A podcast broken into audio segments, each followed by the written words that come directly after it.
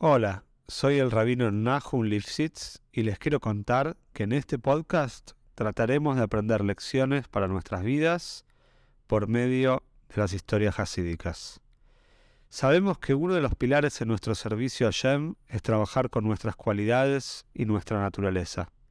Los invito a este viaje maravilloso por el alma humana. Si querés apoyar este podcast, te pido que lo difundas entre tus conocidos, y si querés dedicar una historia, podés entrar en contacto conmigo por medio del mail que figura en la descripción. Te deseo que disfrutes la historia y puedas encontrar una gran enseñanza. Esta historia es para Broje y Atzloje de Aleph Kosher. Ahora que estamos cercanos a Gimel Tamus, en el nuevo Yoim Ailulo de Rebel Lugavich, vamos a contar una historia de uno de los tantos, tantos de miles de Nisim, de milagros, de cómo el Rebe estuvo y está conectado con todos los Yehudim, con su Hasidim y con todas las personas que requieren de su ayuda. Se cuenta la historia de un Hasid de la ciudad de Amberes, cuyo nombre es Yehiel, y este hombre estaba en Las Vegas para participar en una convención de diamantes como parte de su trabajo. Comió las comidas de Chávez en el Beit Chabad y durante una de las comidas, cuando se animó junto a los invitados a compartir cada uno un poco de sus vidas, contó la siguiente historia.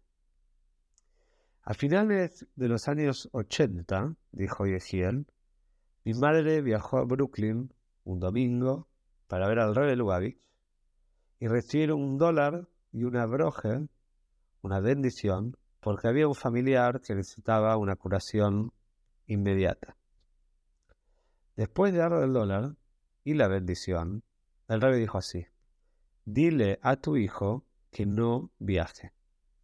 Mi madre se sorprendió. ¿Mi hijo?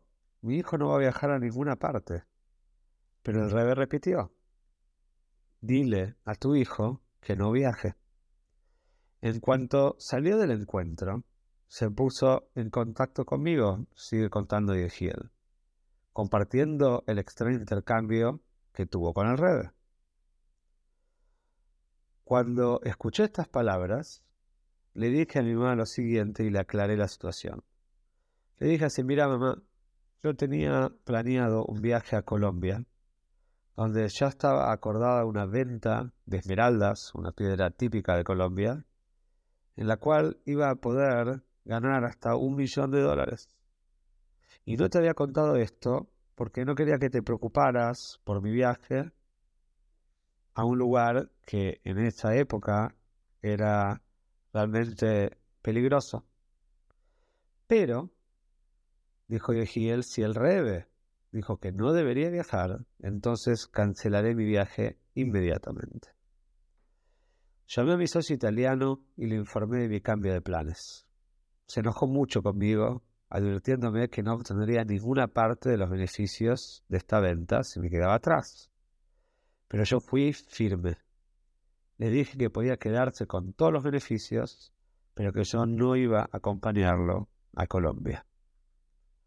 Posteriormente me enteré, lamentablemente, de lo que había ocurrido. Los compradores le habían entregado las esmeraldas al italiano luego de que él había dado el dinero en efectivo y luego en el acto le dispararon trágicamente por la espalda, matándolo al instante. La directiva del Rebe me había salvado la vida. Pero esto no es todo, continuó contando Yehiel en la mesa de Chávez en Las Vegas.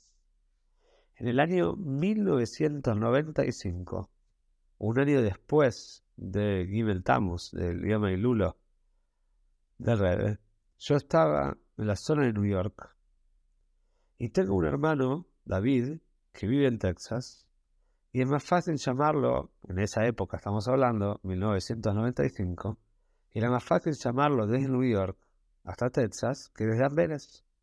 Así que decidí aprovechar la oportunidad para llamarlo y saludarlo.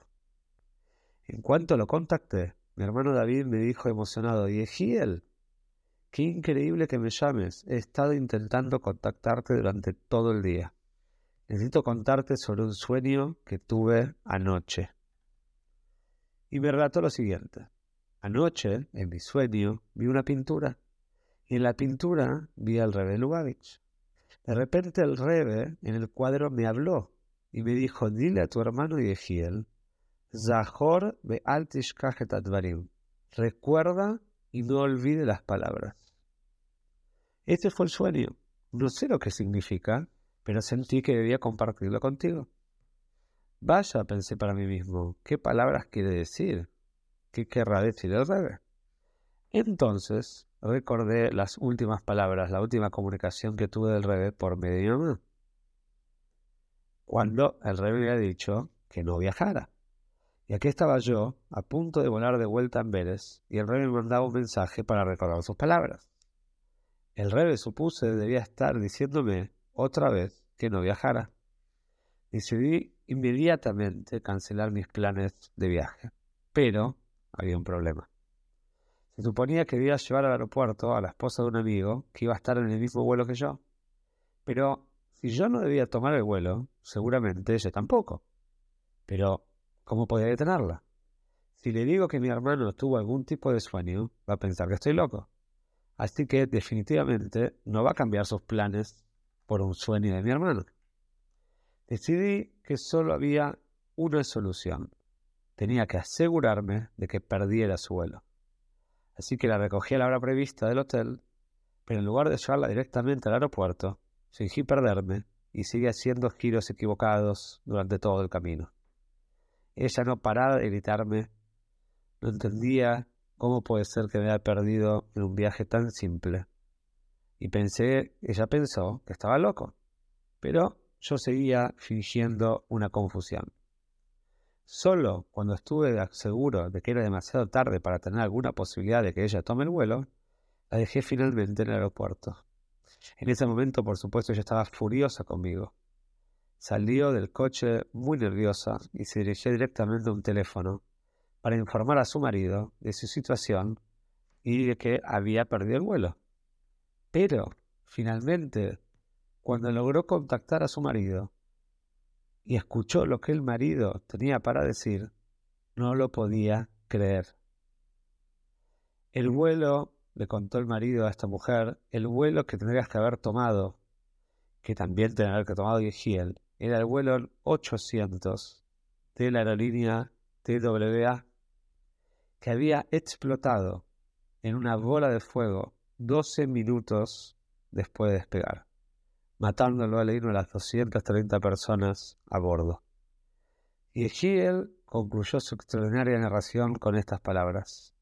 El consejo del rey me salvó milagrosamente la vida dos veces, Boro Hashem. Una antes de que y otra después.